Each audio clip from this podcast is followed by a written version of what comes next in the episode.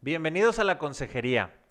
Si tú estás atravesando una situación en la que es insoportable ese berrinche de tu hijo, o si tú y tu pareja están embarazados y dicen, acabamos de estar en un restaurante y vimos un berrinche increíble, eso no nos debe de pasar a nosotros, este es el podcast que tienes que escuchar porque tenemos una invitadaza que nos va a hablar de todo este tema y todas estas creencias que a veces tenemos, pero que ahorita nos va a platicar.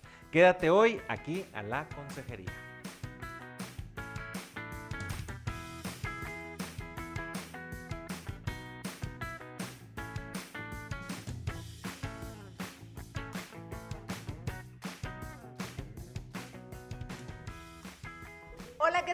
Carla García y junto con Indalecio Montemayor transmitimos este podcast de la Consejería desde Monterrey, Nuevo León, México. El día de hoy tenemos como invitada a Lucinda Herrera. Lucy, muchísimas gracias por estar aquí con nosotros.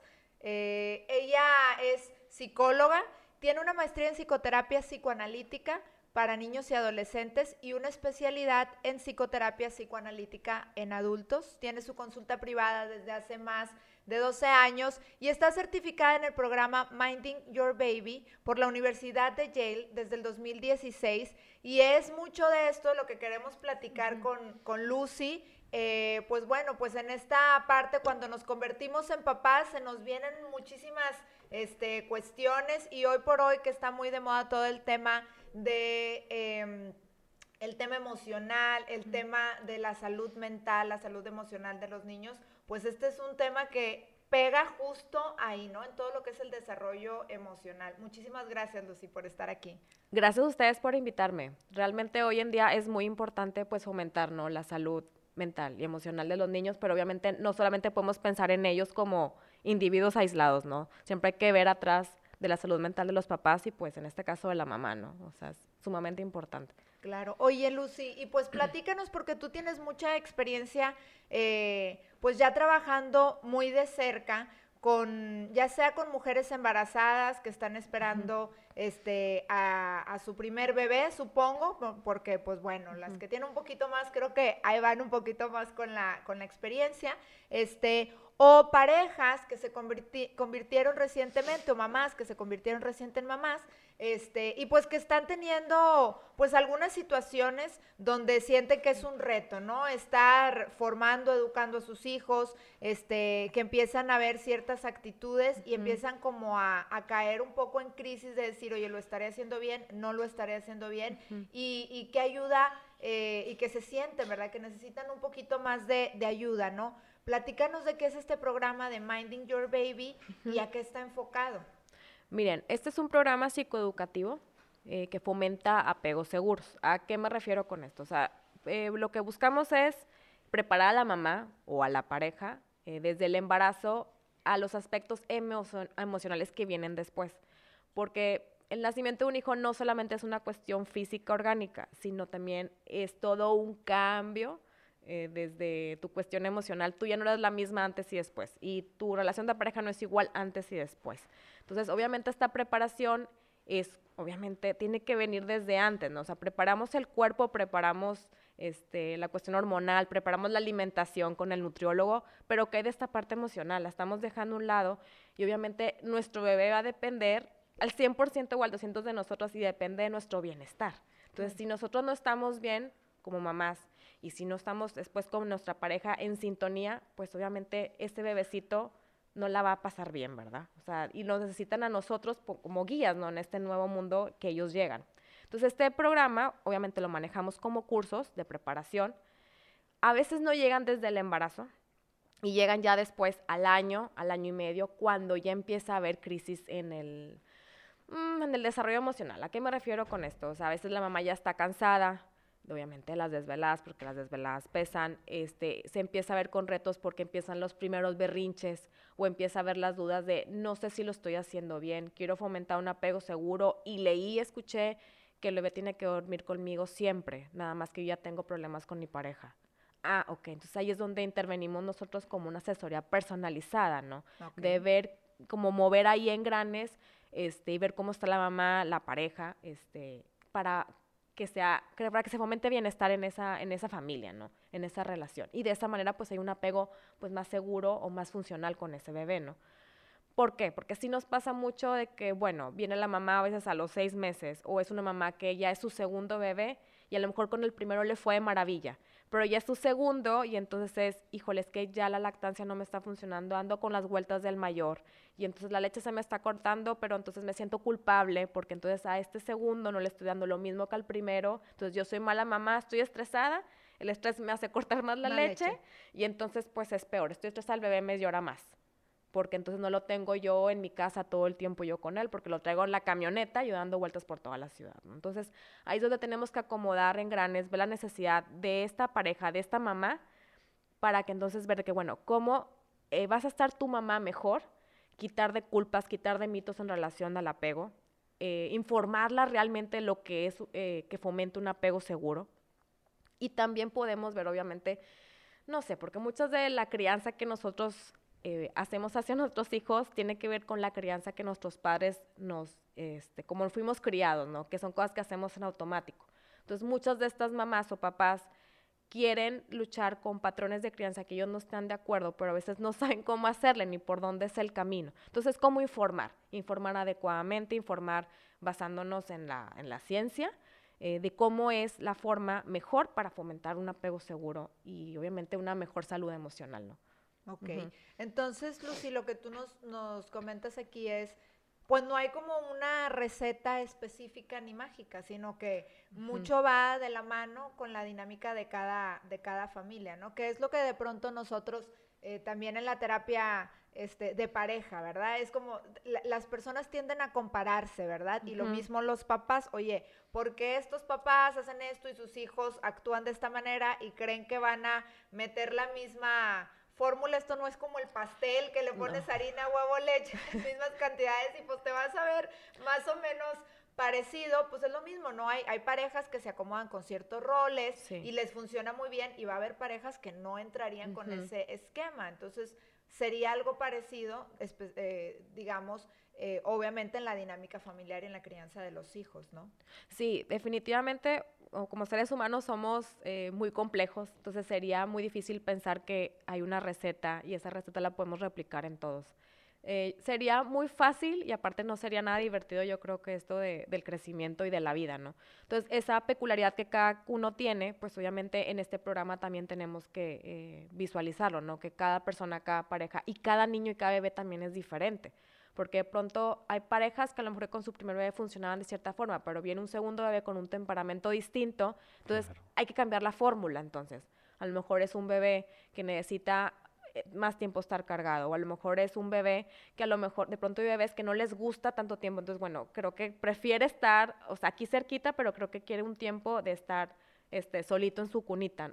Son cosas que tienes que ir observando y enseñar a los papás, que mucho es de que ellos observen a sus hijos y que los conozcan, porque final de- finalmente, o sea, tú lo puedes traer en tu vientre nueve meses, pero el día que nace es, bueno, mucho gusto, vamos a conocernos, o sea, ahora sí, mutuamente vamos a ver cómo funcionamos, vamos a ver cómo eres, te voy a decir cómo soy yo, co- o sea, finalmente así es, ¿no? Entonces es, obsérvenlos y sus hijos, nuestros hijos, ellos tienen ya no, el mapa de instrucciones de cómo quieren ser tratados. Es nada más que uno como que, bueno, voy a observarlo y a ver qué... Bueno, suena, suena muy fácil, realmente en la práctica no es así. Ustedes me dirán, ustedes tienen cuatro, yo tengo tres. Entonces, suena muy romántico, fácil, no lo es, pero finalmente ellos tienen ese manual de instrucciones. Es nada más de observar cómo es cada uno, ¿no? Hay que leerlo, Hay que, le- hay que leerlo, sí, ese hay mapa. que informarse, hay que Ujú. Pero la, prepararse. la- la leída es con conexión, con Sí. tiempo. Sí. Entonces Ajá. creo que ahí es donde está Donde el- falla, el- sí. el- la situación, ¿verdad? Sí. Definitivamente, como tú dices, suena romántico y sencillo,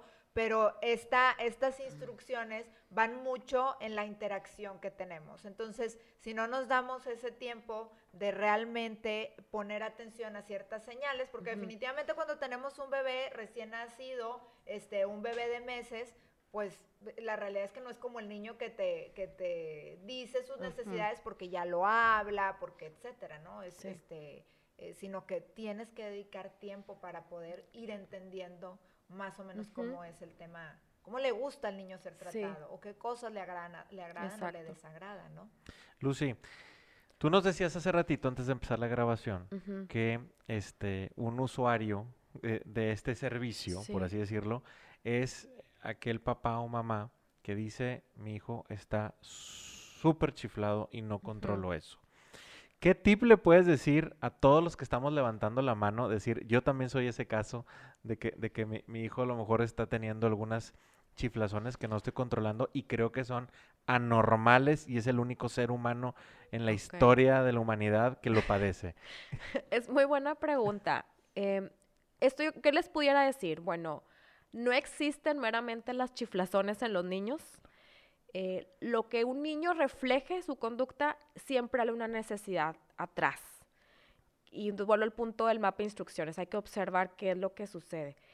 Sí me llegan muchos papás, muchas mamás de, es que me dicen en todas partes que está súper chiflado, me dice mi suegra, me dice mi mamá, me dicen que este niño necesita mano dura, también me lo han comentado. Entonces, no, no, no, por favor, no.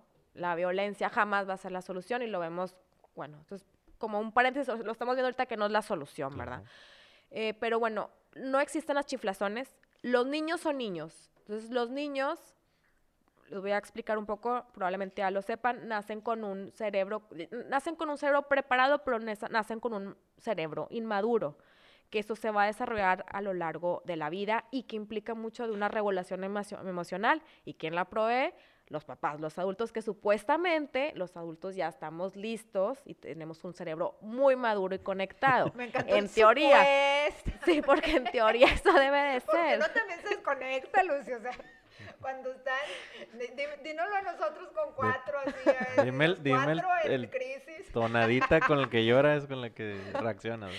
Digo, en teoría, este, se dice que el cerebro se desarrolla hasta los 18 o 20 años. Entonces, antes de eso, eh, pues imagínense un niño de 3 años. O sea, le estamos pidiendo demasiado que ese niño se calme solo, se regule solo, respire o se vaya al rincón a pensar. O sea, se cuenta, es pedirle algo que No está preparado. naturalmente, Así, o sea, no, no tiene ese chip. Entonces, un papá me llega, es que está muy chiflado mi hijo porque se tira en el súper, me hace rabietas o quiere el juguete y no entiende la primera, no obedece.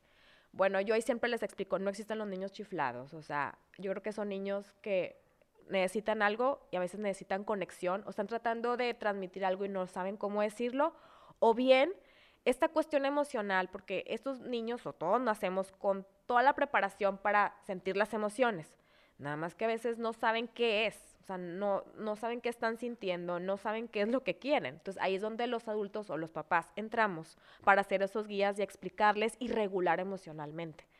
Aquí el asunto es que como adultos, pues, ¿quién nos va a regular a nosotros? Entonces también por eso buscamos la salud mental materna o de la pareja y que como equipo, pues que ser equipo, ¿verdad? Con la pareja, ¿verdad? Estar en misma sintonía para uno poder estar bien regulado, para poder regular ese chiquito que a lo mejor no sabe qué es lo que quiere. Entonces ahí entras como mamá o papá a explicarle, a ver, tú lo que pasa es que estás muy cansado o tú estás muy enojado.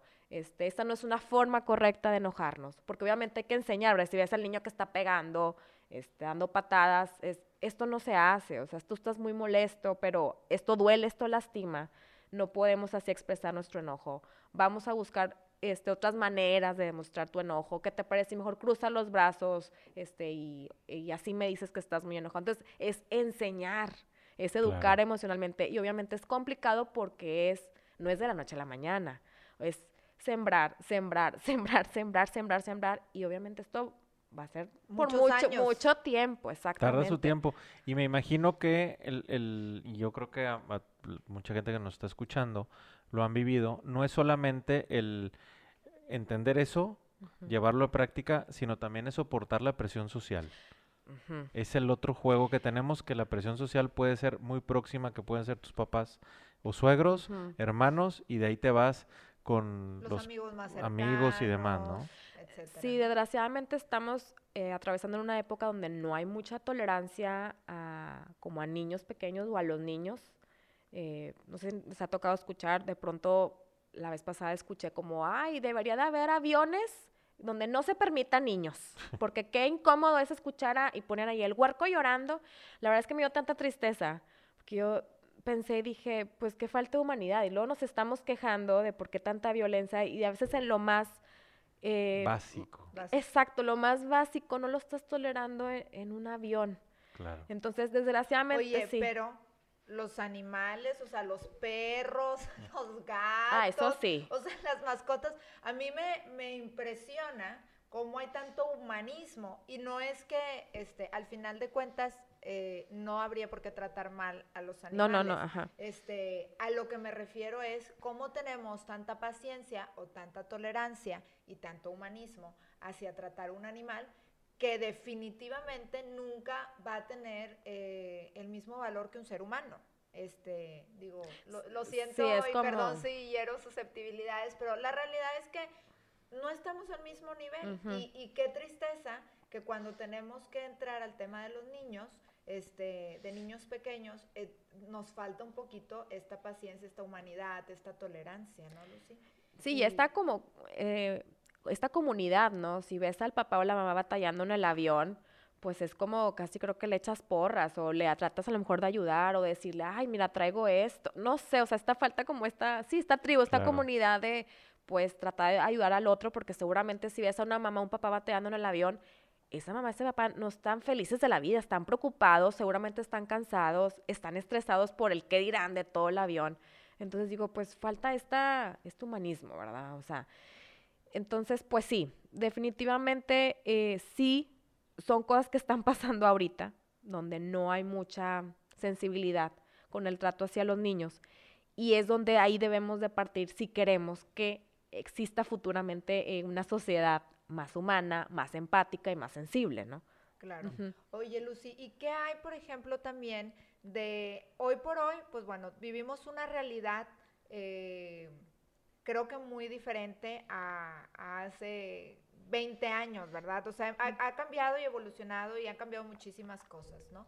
Este, pero definitivamente, por ejemplo, pues bueno, las mujeres, eh, la mayoría generalmente buscamos prepararnos y buscamos eh, tener alguna profesión y demás, y esto pues obviamente tiene cierta repercusión, evidentemente, hacia el cuidado de, de los niños, ¿no? Este, que eh, más, eh, bueno, pues de entrada muchos acuden a una guardería y hay muchos otros que se integran más tempranamente a, a la, a, la, a la escuela. Entonces, de hecho, pues ahora se reducen todos los años. Ya tenemos carrera de entre maternal y kinder, Claro. ya tenemos una, una, los mismos años de una licenciatura. Este, pero pues es la realidad, o sea, ya los niños hoy por hoy hacen tres años de maternal y luego tres años De del preescolar o kinder, como le llamemos en diferentes lugares, este, que no es por juzgar a nadie, ¿verdad? Hablamos de esto de las necesidades han, han ido orillando a esta situación, este, y muchas veces, pues también es muy eh, inteligente, ¿verdad? Una decisión que dicen, oye, prefiero que el niño se integre más a un maternal, a lo mejor porque a veces las guarderías tal cual no trabajan de la misma manera este, con los niños, este, en cuanto a habilidades, sociabilidad, etcétera, ¿no?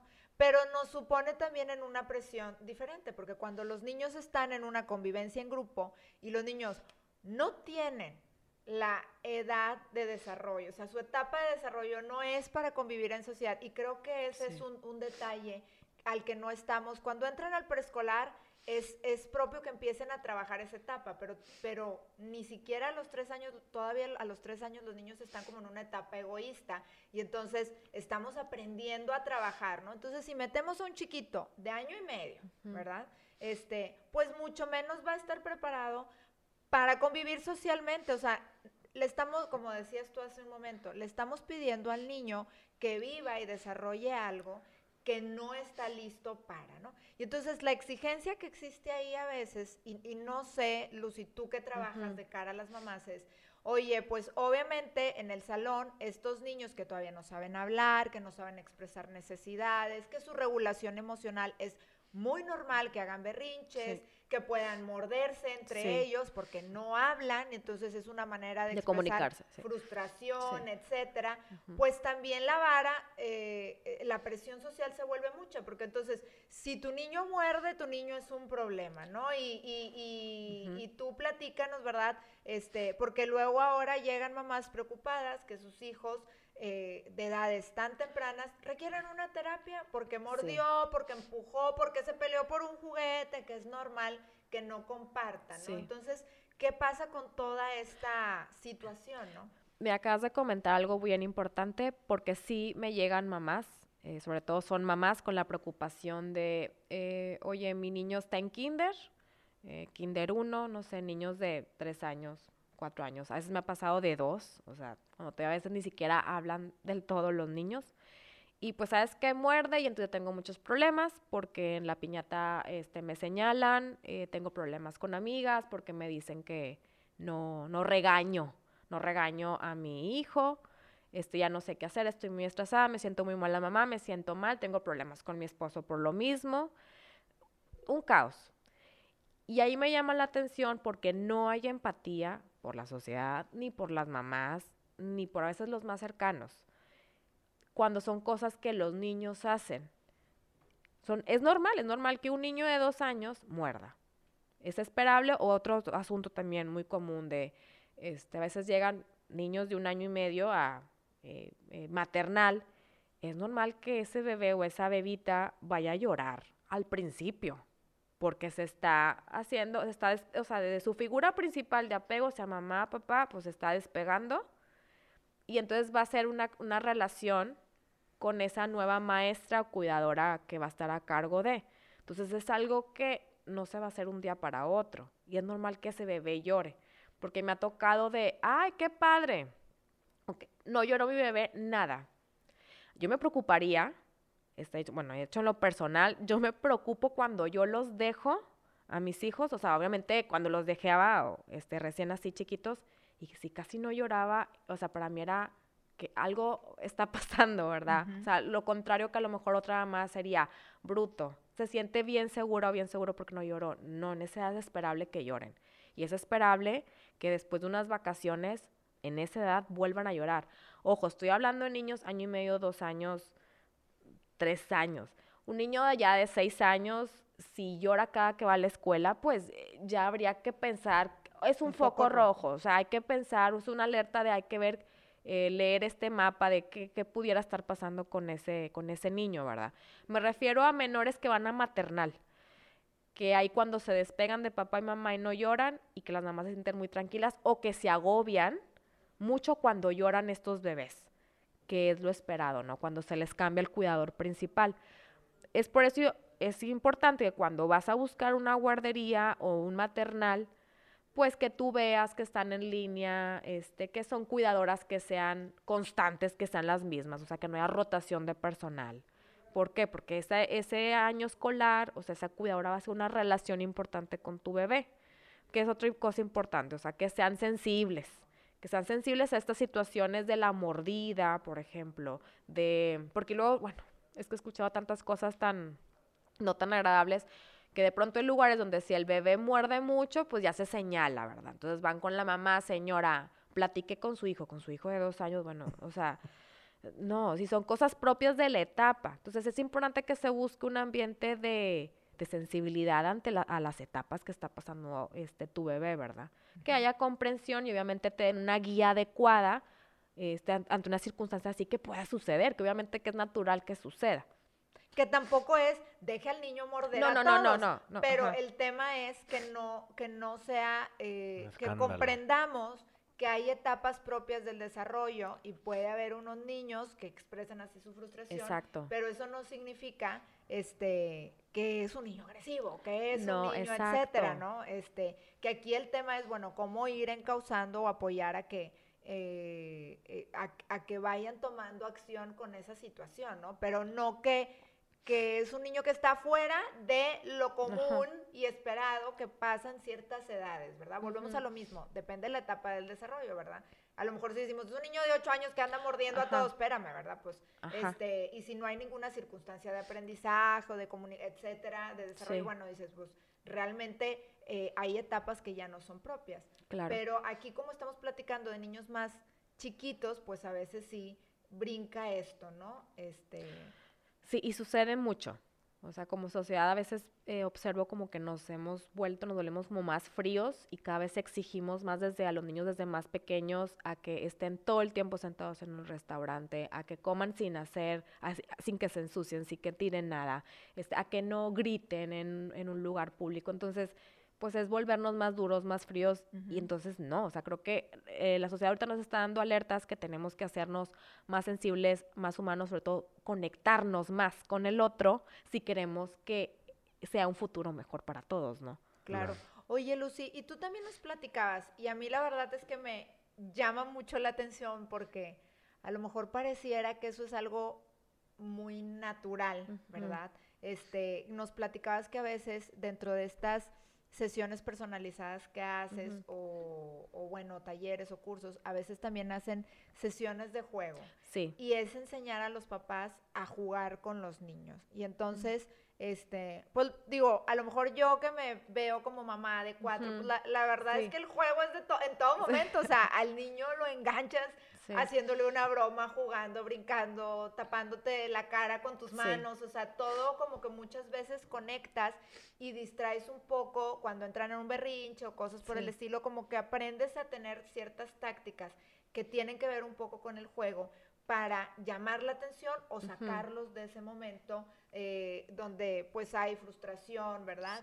Este, pero ¿qué es esto de las de las sesiones de juego, de dónde nace, por, qué, por qué surge, y también que viene a ser un poquito como una, una señal, ¿verdad? De igual parte del tema aquí este, de nuestra sociedad, ¿no?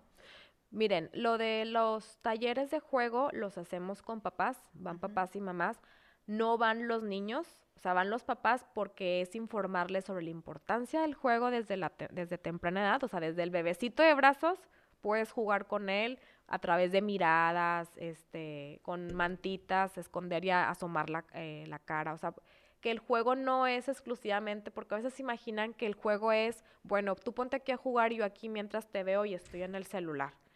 Este, o porque a veces también me dicen, es que niños de dos años, dos años y medio, me dicen, es que no sé por qué, siempre quiere que juegue con él. O sea, no, yo veo a, mis amigas que pues ya los niños vienen independientes y no sé por qué siempre, o sea, eso es bueno, les digo, que, que él busque, que ella te busque jugar contigo, eso habla de que quiere conectar y que le gusta esa compañía tuya. Me preocuparía si un niño, mi bebé de esa edad, no me enseñe el juguete, no se acerque a jugar, pues me preocuparía más. Entonces, es informar la importancia del juego, es enseñarles que el juego es lo, equivalente, que si tú juegas con él en los primeros años, es lo equivalente que en la adolescencia, en la etapa de adolescencia de tus hijos, ellos van a venir a, comunicarte algo. O sea, el juego en los primeros años es crear caminos, es hacer surcos eh, de comunicación para toda la vida. No es fácil, cuando andamos en una vida acelerada, pero es buscar ese momento, literal, yo siempre les digo a las mamás, escondan el celular, porque el, celular nos puede distraer. O sea, no va a haber nada urgente en ese momento, escóndelo media hora, ponte a jugar dependiendo de la edad. Si son niños pequeños, puedes armar bloques con los, eh, los títeres, dependiendo de, de qué les guste, los carritos, la plastilina. Pero sí es importante que escondamos toda esa parte de la tecnología porque podemos estar jugando y ahí llegó el mensaje, entonces volteas a verlo. Entonces los niños se dan cuenta, se dan cuenta y a veces de que te pueden hasta decir, no mamá, deja eso, me ha pasado. No papá, no ahorita. Entonces es, mejor lo escondemos y nos ponemos a jugar en ese tiempo de calidad y de conexión. Ahora, esta parte, lo que me encanta a mí del juego es que también cuando son menores de tres años podemos transmitirles una idea. Cuando a veces queremos explicarles algo y a veces pues las palabras como que no son suficientes o el sermón pues como que ahí se pierden en él. Si queremos transmitirles una idea, podemos hacer literal con monitos, carritos, como esa pequeña historia que ellos pasaron en la piñata, en, en el colegio, y ellos entienden como el mensaje y cómo resolver la situación. No sé si me estoy explicando. Claro.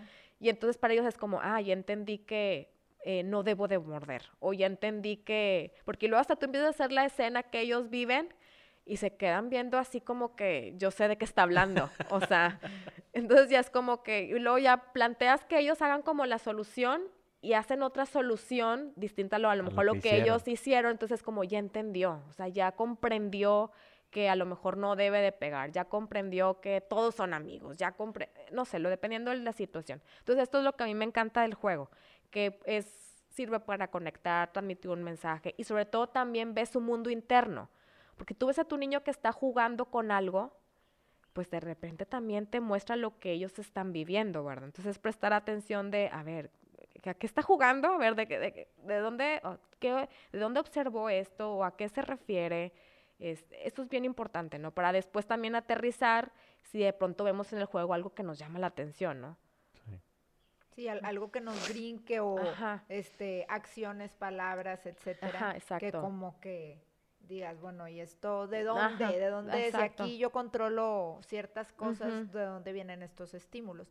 Y, y, ahorita que hablas de la importancia del juego, Lucy, y digo, lo hemos mencionado en, en otros, a lo mejor en otros podcasts, este, pero ahorita tú que, que, tienes también esta expertise, sobre todo en este desarrollo temprano de los niños y el tema del apego y demás, ¿qué lugar y, y, qué vienen a ser las pantallas? O sea, y todo lo que son, porque hoy por hoy la verdad es que estamos invadidos por los celulares, por las tablets, por la televisión, y es muy común que, que se busque entretener a los niños pequeños este a con través el tío Netflix. De, con, el tío, con, el tío Netflix con, un jueguito. con, este, eh, con estos dispositivos, ¿verdad? O con juegos interactivos que luego la persona dice, no, no, es que esta aplicación pues te va a hacer al niño más inteligente, ¿no? Y el niño está piqui, piqui, pique, este, qué colores, qué figuras, etcétera, pero, pero en realidad, ¿qué, qué, qué rol juegan este tipo de dispositivos,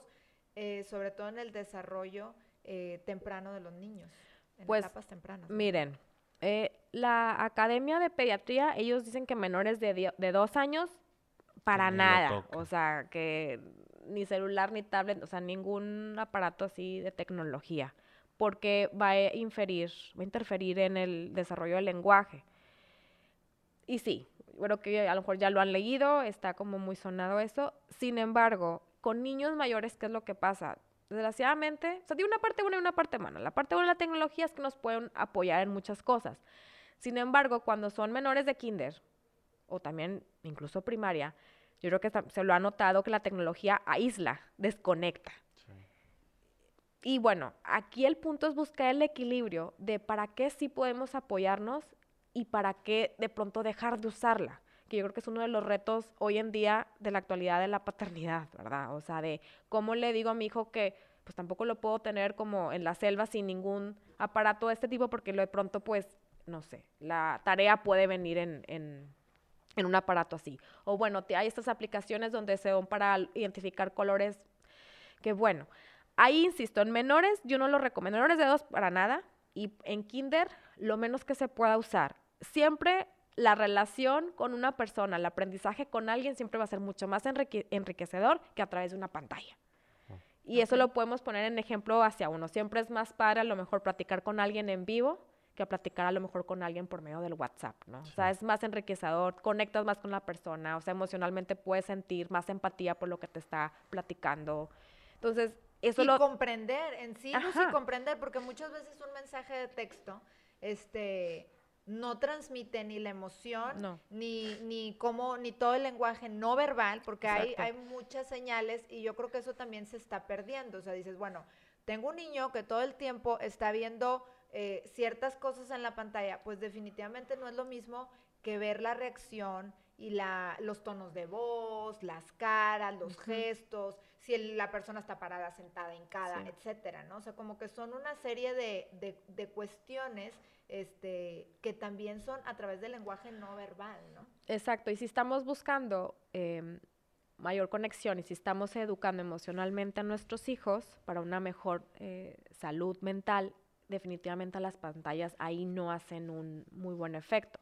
Además de que intervienen en el lenguaje, en el sueño, porque está súper estudiado que la luz que transmiten a interferir con, la, eh, con sustancias que inhiben el sueño y sobre todo también en, conducta. Se ha demostrado también que tantas horas o ciertas horas de estar presente en una pantalla aislado después va a provocar irritabilidad en los niños. Entonces, eh, no sé, hay de pronto eh, estudios que demuestran las consecuencias negativas de esto que nos vuelve a plasmar la idea de que la conexión humana y emocional es mucho mejor que el aprendizaje aislado, ¿no? Que quererlo depender ahí.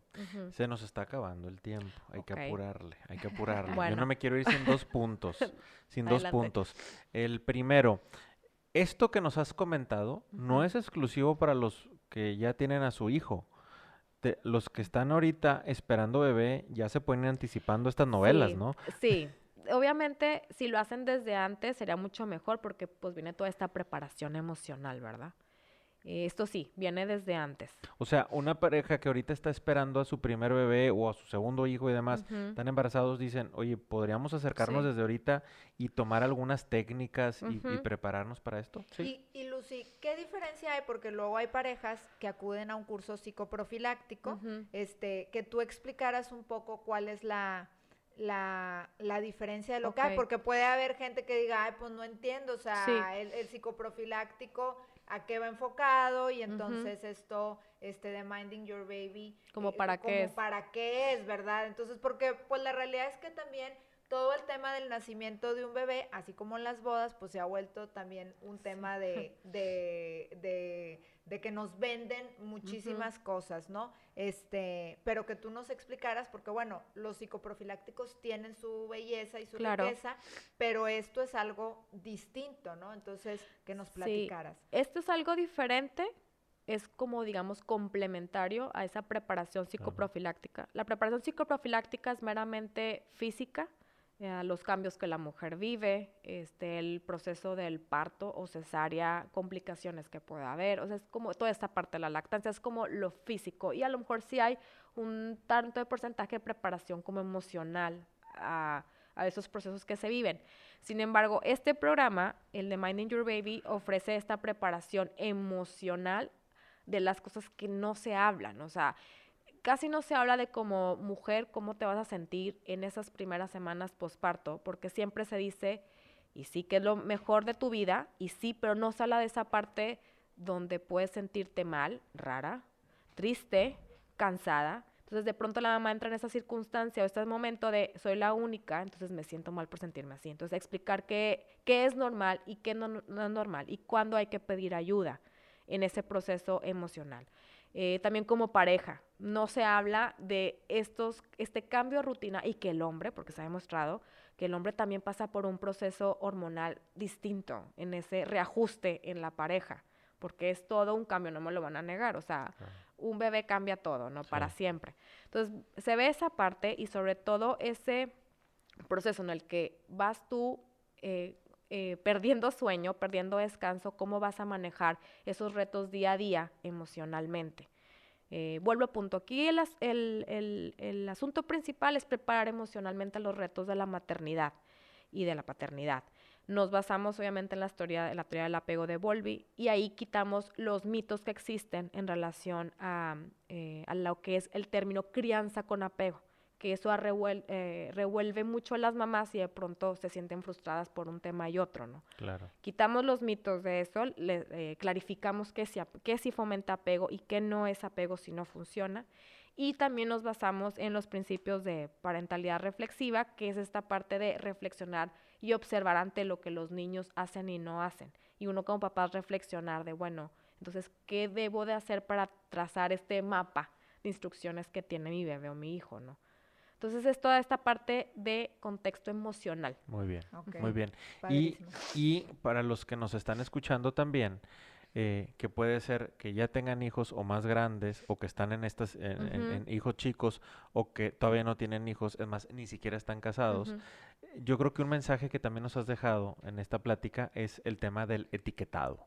Y cuando me refiero a etiquetado es cuando empezamos a juzgar específicamente a algunos niños por alguna acción puntual que vimos. Si ocurrió un berrinche en un centro comercial, ese niño es berrinchudo. Si el niño mordió a un compañero o a dos, es el tiburón del salón. Y empezamos ya ca- Sí. a, a- a ponerle etiquetar. Tenemos que tener mucho cuidado con eso, ¿verdad? Sí, porque ante una circunstancia así, el alejar va a generar que ese niño, conforme crezca, totalmente desconectado, es como todo lo contrario a lo que debiéramos hacer. O sea, un niño que empieza así, tanto, ya sea haciendo cosas normales o propias de la edad, o ya sea de pronto niños que saltan en cuestiones no muy adecuadas, pues más bien como sociedad es acoger, ¿no? O sea, ver Claro. todos como comunidad qué se puede hacer, porque el aislar siempre resulta mal, mal, mala situación, ¿verdad? Entonces, si todos como sociedad acogemos, somos más empáticos y buscamos so- poner soluciones, pues, sensibles, siempre el resultado va a ser mejor. Oye, Lucy, y, y a mí me gustaría también que platicáramos un poquito, porque hay gente que sí le puede llegar a quedar claro y hay personas que a lo mejor este, no tanto eh, cuando hablamos de apego. Porque bueno, aquellos que luego eh, acudimos a un curso psicoprofiláctico, eh, a veces lo asocian específicamente el apego justo, este, justo después del nacimiento. Pero además del momento del nacimiento, es un proceso que, que es por, por muchos vida. años, por toda la vida, como dices tú, este, Lucy, no es nada más ese momento, sino en el, en el desarrollo del niño y que nos explicaras un poquito para aquellos que no tienen muy claro qué, qué significa este término y el gran impacto que tiene para la salud emocional de todas las personas, ¿no? Miren, pues la teoría del apego eh, la creó un psicólogo eh, después de la Segunda Guerra Mundial, John Bowlby. Y él crea esta teoría por las observaciones que él hizo después de todos los niños eh, posguerra que quedaron huérfanos y además por sus propias vivencias. Él creció sintiéndose muy solo. Él tenía, tuvo una madre depresiva y en Inglaterra se usaba que los niños entraban a un boarding school, o sea, entonces él creció solo. Entonces él al crecer con este vacío y al observar estos niños posguerra, él crea esta teoría, ¿no? Donde se basan las relaciones eh, interpersonales a lo largo de toda tu vida, ¿no? Y él junto con otra psicóloga, Mary Ainsworth, cr- eh, hicieron como los subtipos o tipos de apego, que ahorita no me voy a meter porque pues ya sería, es, es mucho... Es, mu- tema de otro es- es- podcast. es otro- es tema de otro podcast. Luego viene Lucy a otro podcast. cuando quieran. Y entonces se crea esta teoría y eh, eh, parte de la idea de que todas las personas pues tenemos este un estilo de apego. O sea, esa cuestión de ella sí tiene apego, yo no, no, no, no, no existe. O sea, todos tenemos apego. A unos a lo mejor no muy funcionales, otros más funcionales, pero todos tenemos un estilo de apego. Y ese estilo de apego nos eh, parte de la forma en que fuimos criados. O sea, esa primera relación que tuvimos, ya sea con mamá, papá, o tu cuidador, o tu abuela que te crió, o tu abuelo, parte de cómo vas a relacionarte toda tu vida con las personas. Entonces, por eso es- es súper importante esas primeras relaciones que tenemos, esas primeras personas que nos criaron o al criar esas personitas, tiene un impacto para toda tu vida. Porque incluso la forma en que eliges pareja tiene que ver con ese estilo de apego en el que fuiste criado.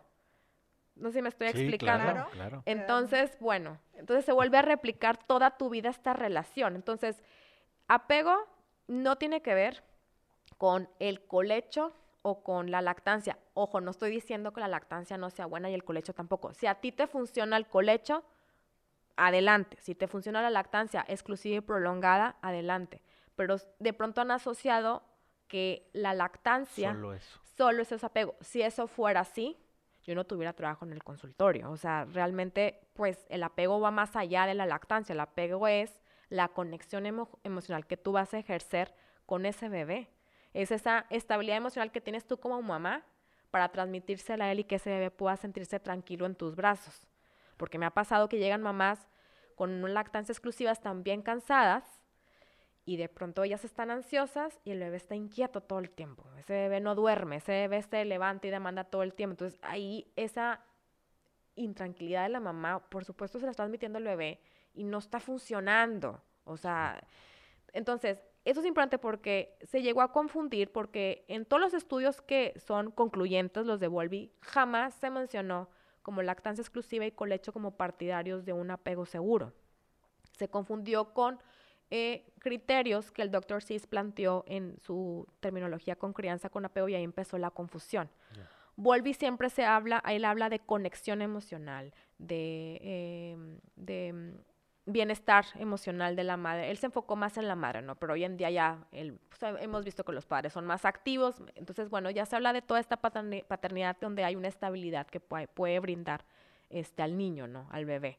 Muy bien. Ujú. Ok. Bueno, pues, ¿Qué? pues, ya puedo No, cortar. yo- Ne- yo- ne- yo nec- quería necesito que cortar. aclarara el término. Yo quería que aclarara el término porque sí creo que este hoy, hoy en día, o sea, hay gente que no lo ha escuchado y a veces solamente lo reducen. Ah, sí, el apego es este, que te permitan que el niño eh, esté contigo cierto tiempo justo después de nacer, ¿verdad? Este, entonces Sí. dices, pues, bueno, ese es un primer paso, ¿verdad? Porque, porque qué ideal es, digo, realmente todos los que somos mamíferos, ¿verdad? Pues digo, si vemos a los animalitos, es lo que naturalmente Sí. ocurre, que están eh, cercanos a la madre, la madre los alimenta y eso, pero eso es como un primer, un, un solo Es menos, ladrillo. un menos del 1%. Exacto, un De solo todo lo que ladrillo es. del todo, todo me lo que explico, viene. del todo lo que viene, este, y de obvia- y de obviamente lo que tú platicas, Lucy, que es decir, que in- influyen muchísimas otras cosas de la dinámica,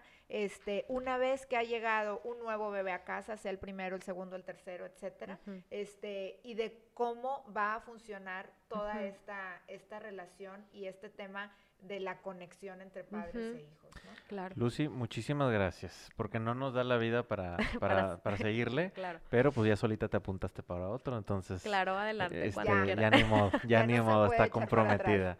Lucy, va a haber gente que va a tener inquietud y va a decir, ¿y dónde la encontramos? Ok. O ¿Y cuando dónde? tiene cursos, O- o cuando hay talleres, o yo... Ok. ¿Dó- ¿Dónde yo- yo- investigo? ¿Cuándo yo va a me haber? siento así porque voy a las piñatas o, o me siento Sí. un poco aislada o que etiquetan a mi niño, etcétera. Entonces, este, que nos platiques, pues, cuándo hay este, estos cursos o talleres que tú O- o- otorgas. ¿Dónde pueden, y dónde dónde te pueden conocer que, va a haber un próximo taller o algo? En las redes están Minding Your Baby, en, tanto en Instagram como en, en Facebook. Eh, también pueden, ahí mismo pueden pedir mi contacto y se los, se los brindan. Actualmente estamos dando un ta- el curso de Círculo de Seguridad eh, que va en la línea de esto y es para entre dos meses y hijos de seis años de edad. Eso ahorita ya está en curso y después vienen obviamente otra serie de, de talleres o cursos. Y ahí en la página, eh, con mucho gusto, ahí se va informando, ¿no? Perfecto. Como quiera, a los que nos están escuchando y los que nos están viendo, estamos poniendo las redes sociales. En el video tuyas van a aparecer también tus datos. Todo ahí. Muchas gracias. Muchísimas gracias por habernos No, a acompañado. ustedes. La verdad nos diste un muy buen norte de todo este tema. Este, gracias por darte el tiempo de habernos acompañado y porque si no lo notaron, está gripada y como quiera aquí está al pie del cañón. al pie del cañón aquí está Lucy. Muchísimas gracias y también a todos ustedes que nos escucharon o que nos vieron el día de hoy. Muchas gracias por estar con nosotros. Te recuerdo nuestras redes sociales. Este podcast o video podcast lo puedes ver ya sea en YouTube o en Facebook. Todos los jueves lo publicamos y si lo quieres escuchar en el camino, mientras vas manejando o mientras estás haciendo ejercicio, el podcast lo puedes escuchar en Spotify o en Apple Podcast. Y te recuerdo todas nuestras redes sociales que nos puedes encontrar en Facebook, Instagram, TikTok, YouTube, este, Facebook y debe haber muchas más y Twitter más. Entonces ahí están todas pegadas para que no hay pierde. Este, te agradecemos que nos hayas acompañado. Te recuerdo que puedes visitar nuestra página, ya sea la de familylink.mx o la consejería.mx para específicamente todos los episodios que hemos grabado. Si este contenido te fue de mucha utilidad o sabes de alguien que le puede interesar, no dudes en compartirlo. Te agradecemos y nos escuchamos la próxima semana.